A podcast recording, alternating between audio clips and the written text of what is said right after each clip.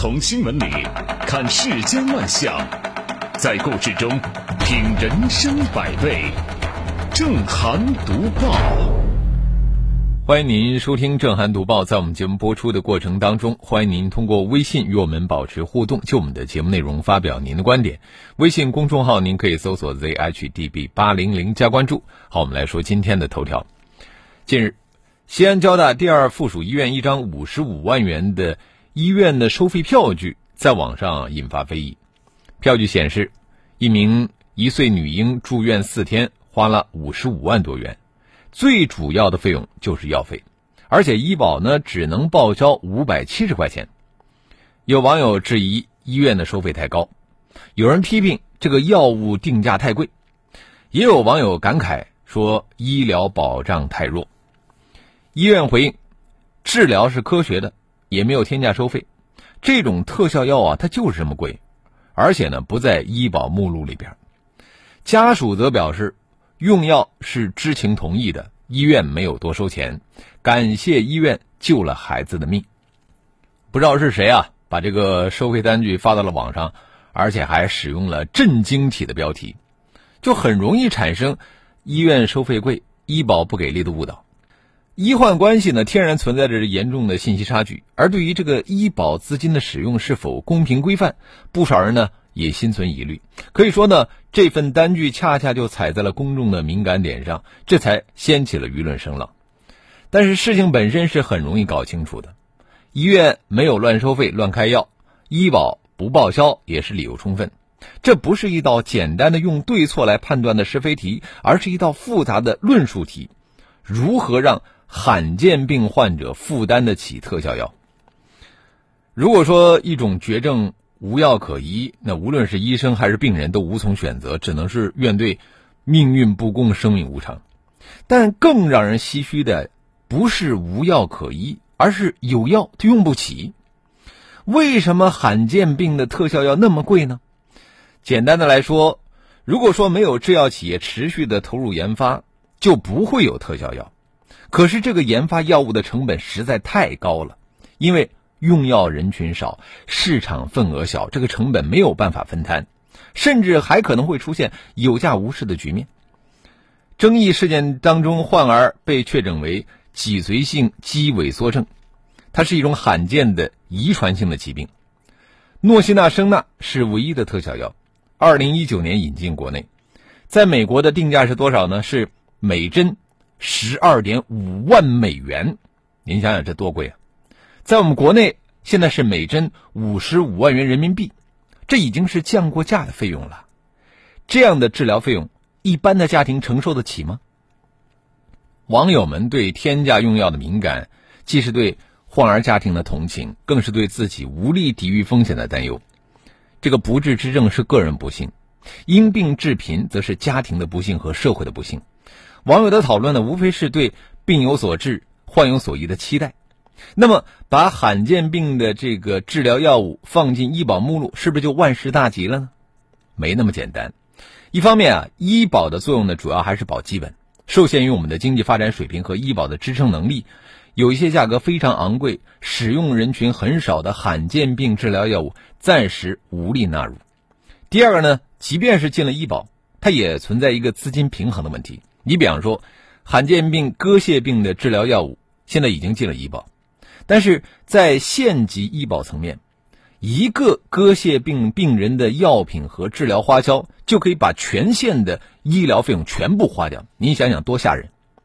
第三个方面是，一旦药物进入医保，就意味着患者不能再通过慈善项目获得援助和赠药，而如果医院的渠道不畅，反而呢会把这个患者逼入窘境。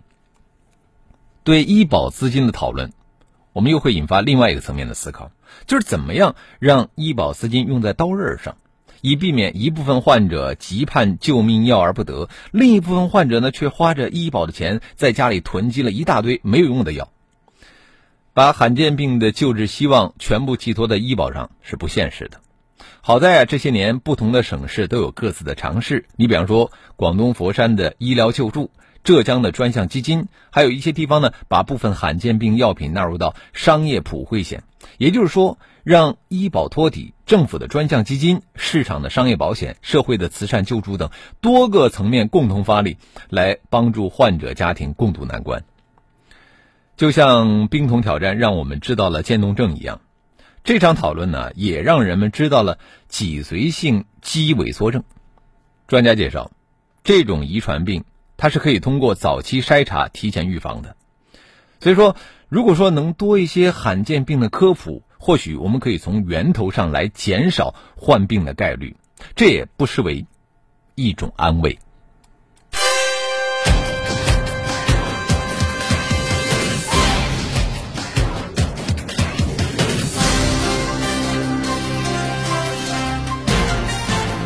这里是正涵读报。有钱的话呢，其实可以捐一些去做慈善啊。但是呢，呃，这部分人也别出馊主意。就比方说，我们接着说这条新闻。日前有网友通过人民网领导留言板向深圳市光明区领导反映，说深圳的公明中学初二年级家委会发动所有班级为教师节购买礼品。网友呢附上截图显示。初二年级公中资料订购微信群中有头衔为“二班家委会长群”成员发言催促：“尊敬的各班家委，你们好，大家辛苦了！离十二点结束只有一个多小时了，请六班和八班尽快处理。”教师节即将来临了，向辛勤耕耘的老师表达敬意和祝福，这是人之常情。但是，家委会发动所有班级为教师节购买礼品，这纯属是自我加戏。当地教育部门调查显示，公民中学初二年级家委会发动所有班级为教师购买礼品属实，这是家委会自主行为，学校的老师都没有参与。目前呢，当地教育局已经通知学校，要求家委会把集资款退还给家长。不久前，教育部专门发文部署并启动中小学有偿补课和教师违规收受礼品礼金问题专项整治。虽然说，为老师买礼品是家委会的自发自主行为，老师们都没有参与。但是这样的顶风作案，他已经把老师和学校推向了尴尬的境地。尊师重教方式有很多种，家委会集资送礼的方式这就跑偏了。家委会集资送礼，它不是尊敬和关爱老师，而是啊难为和伤害老师，把这个原本纯洁和谐的师生关系功利化、庸俗化。最终呢，家委会自身也落得一个好心办坏事的下场。现实当中啊，无论是教育乱收费，还是老师违规的收受宴请啊、收受礼品啊，亦或者说在这个微信群里集体肉麻的吹捧老师，这背后几乎无一例外的都活跃着家委会的身影，长期以来饱受社会诟病。那么这一次家委会发动所有班级为老师买礼品事件，其实就是家委会和这个。家校关系异化的一个缩影，它也是社会教育焦虑的一个注脚。让家委会回归初心，少出些幺蛾子。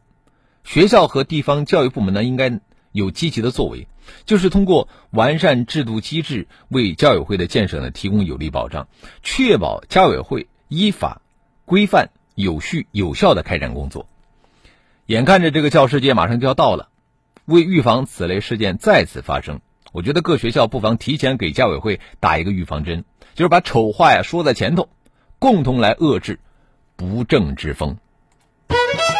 这里是正涵读报。家委会的负面新闻居多，粉圈更是如此。近日，中国粉丝为韩团成员集资定制飞机应援话题登上了微博热搜。据了解呢。粉丝们为了给韩国的明星朴智民过生日，自今年四月就开始集资。百度朴智民吧仅三分钟集资金额就突破了一百万，一小时集资超过了两百三十万。随后，经过网友举报，该明星贴吧账号被封，站方及时对朴智民微博账号予以六十天禁言的处置。并对相关违规的博文进行了处理。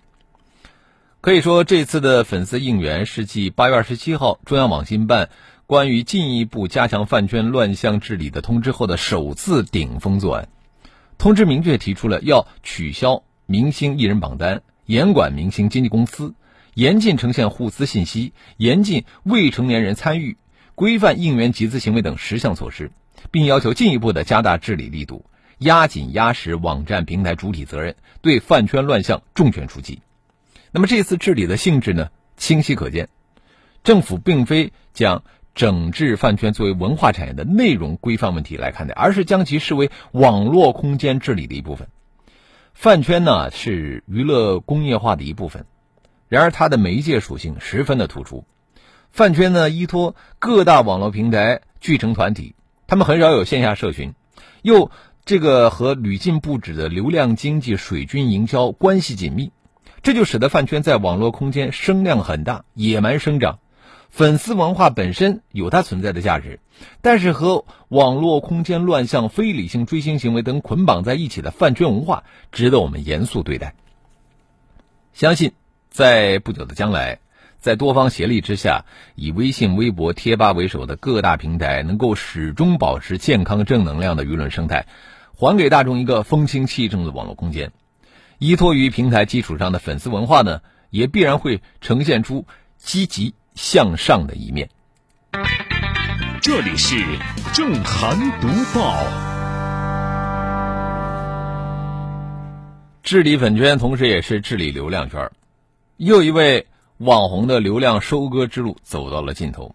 二号，在被抖音永久封禁之后，迷人的郭老师在微博发文，要求抖音解释永久封禁的违规处罚，并且晒出了被抖音。永久封禁的截图，截图显示其被封禁的原因是不符合社区规范。随后，网友发现这位郭老师的微博账号也被封禁了。绝大多数网友对抖音、微博等平台的做法都是拍手称快。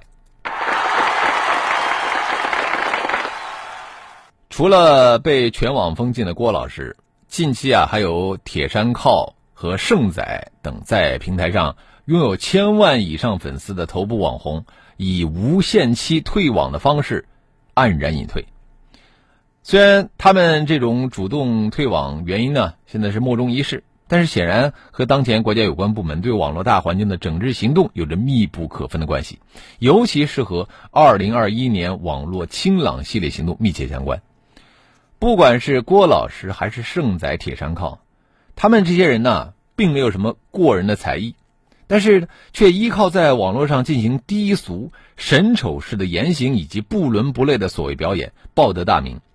在拥有几百万、上千万的粉丝之后呢，也成功的变现。比如说前段时间，那个郭老师一次所谓的全国巡游，在南京啊，就因为粉丝围观造成了交通拥堵，那个气势和排场，俨然不输一线明星。如果说这种低俗、神丑式言情能够在网络上大行其道，当事人呢还能够成功的变现，获得巨额收益，这就势必引发更多人的效仿。这其实啊也是最让人担心的，同时呢也是有关部门出手整治的重要原因。不是说怕你红啊，这个问题在于你到底是什么样的红。你是正能量的红啊，还是黑红？是依靠你过人的才艺、独家的技能、雄辩的口才红起来的，还是依靠你出丑丢脸、作践自己红起来的？郭老师被封禁，盛仔、铁山靠退网，既是对当前网络直播短视频生态的一种净化，同时啊，也是对所有自媒体从业者的一种警醒。要想从爆红到长红，不但要严格的遵守法律规范。同时也要符合社会公序良俗。没有什么可以轻易把人打动，除了正义的号角；没有什么可以轻易把人打动，除了内心的爱；没有什么可以轻易把人打动，除了前进的脚步。正涵读报，新闻背后总有动人之处。请在微信公众号搜索 “zhdb 八零零”，关注“正涵读报”。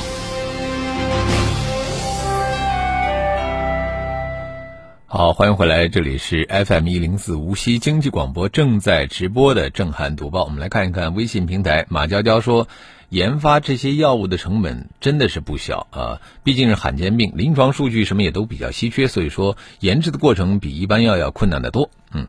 苏源说：“罕见病是世界难题，别说我们国家解决不了，全世界没有哪个国家能够解决，因为它是一个无底洞啊。”再来看这个大力玩说：“别说是几十万的药啊，只要是在医院里用药交费，医院都会要家属确认啊，用药呢用完了还要签字确认啊。其实炒作这方面的新闻没有必要。”嗯，甜甜圈说了：“驾委会，请问是谁选举出来的？谁同意了？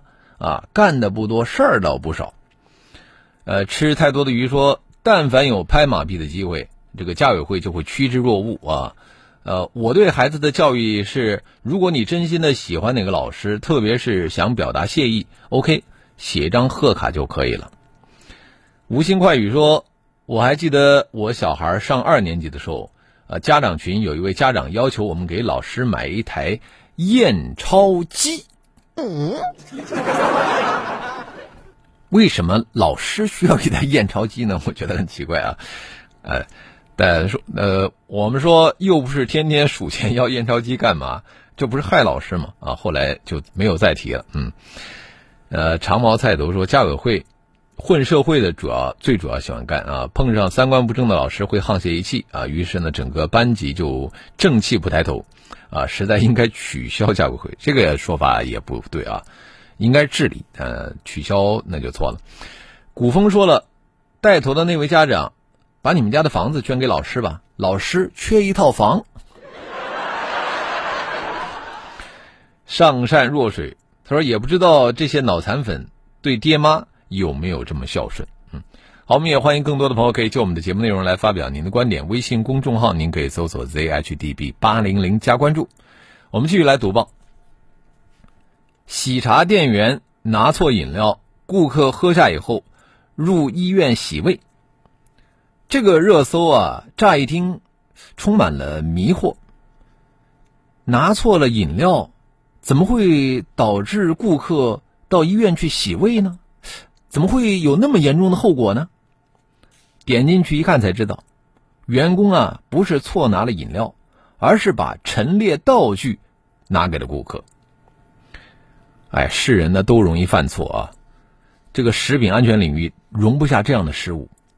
门店的员工一时糊涂造成的操作手误，对于顾客陈女士造成的是不可弥补的损失和难以想象的痛苦。事件发生之后，我们看到喜茶也是及时道歉啊，表示愿意承担责任啊。这个态度呢是最好的止损。这一点呢，喜茶官方做到了。点进喜茶的微博，会发现。在他们的致歉声明留言当中，有不少网友表示说，近来喜茶门店的服务质量下降了，啊，很多人借此反映错单、漏加小料等问题。官方呢也是一一回复表示抱歉，啊，私信跟进处理，态度如致歉信的内容一样诚恳。哎，这是一家品牌应该有的样子。服务固然重要，但我想啊，对于餐饮业来说。保障产品质量，提高相应的服务，使顾客安全放心，永远是企业长久发展的关键。食品安全领域的犯错成本是很高的，涉及到食品安全的每一个小失误都是大问题。门店的监管应该更严格一些，就是真正发挥门店经理等人员的作用，能够做到有效的管控。产品的设计你也应该更合理一些，就是从供给端给予安全的保障，像这个样品。这个盖口应该固定封闭，并并且呢，样品禁止使用的标签字体可以再放大一点，贴在更醒目的位置。食品安全的底线是一条红线，永远触不得。那么这次喜茶门店员工的失误呢，是他们的一次翻车。食品服务行业，我觉得应该以此为鉴，提高自己的责任意识，加强服务质量。这里是正涵读报。最后我们要来说的是一个关于乱收费的话题。财务跟我们说的，如果不交这五百八十元的技能鉴定费，毕业证书是不给予发放的。学校要求学生在实习期间仍要交纳伙食费、住宿费，共计三千四百八十元。实习满五个月全部退还，但实际上不少学生并没有拿到退费。江西赣州育才技工学校的应届毕业生们就遇到了这样糟心的事儿。接到举报之后，国务院第八次大督查第九督查组赶往赣州进行调查。结果证明学生的举报完全属实。在会同督查组调查之后，当地市场监督管理部门的负责人表示，这个学校的收费存在很多乱象，主要表现有四个方面：超标准收费、国家已经取消的项目还在收费、擅自设立项目进行收费、对于学生的预收费用退费不及时、不完整。我们中国当下比历史上任何时期都更需要一支高素质的技工队伍。也比历历史上任何时期都更加重视为技工人才提供成长成才、实现价值的发展空间。舆论普遍认为，职业教育的风口现在已经到了。国家层面出台的一系列政策都在支撑这个判断。二零二一年五月，财政部、教育部下发了关于下达二零二一年现代职业教育质量提升计划资金预算的通知，强调。优化教育支出结构，新增教育经费要向职业教育倾斜。二零二一年八月，人社部又印发方案，决定在“十四五”期间组织实施“技能中国行动”，在一些地区，普高和中职人数各占一半的普职分流已经开始了试点。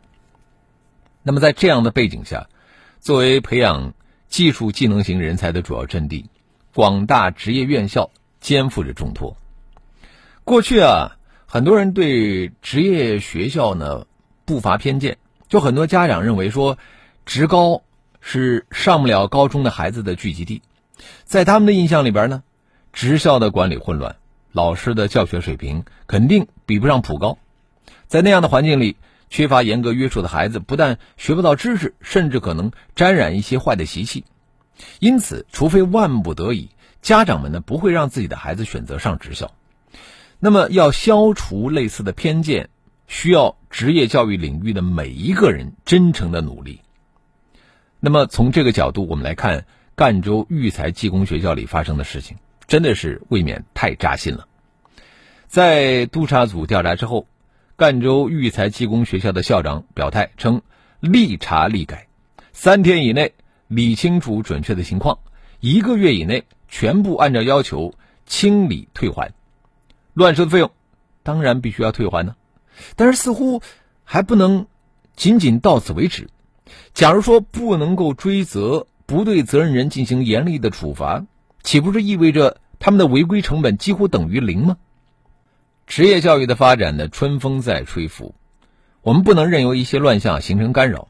越是高速发展的时期，我们越是要大力的清理和整顿。那么还有哪些职业学校像赣州育才技工学校一样胆大妄为呢？需要好好的清查一番。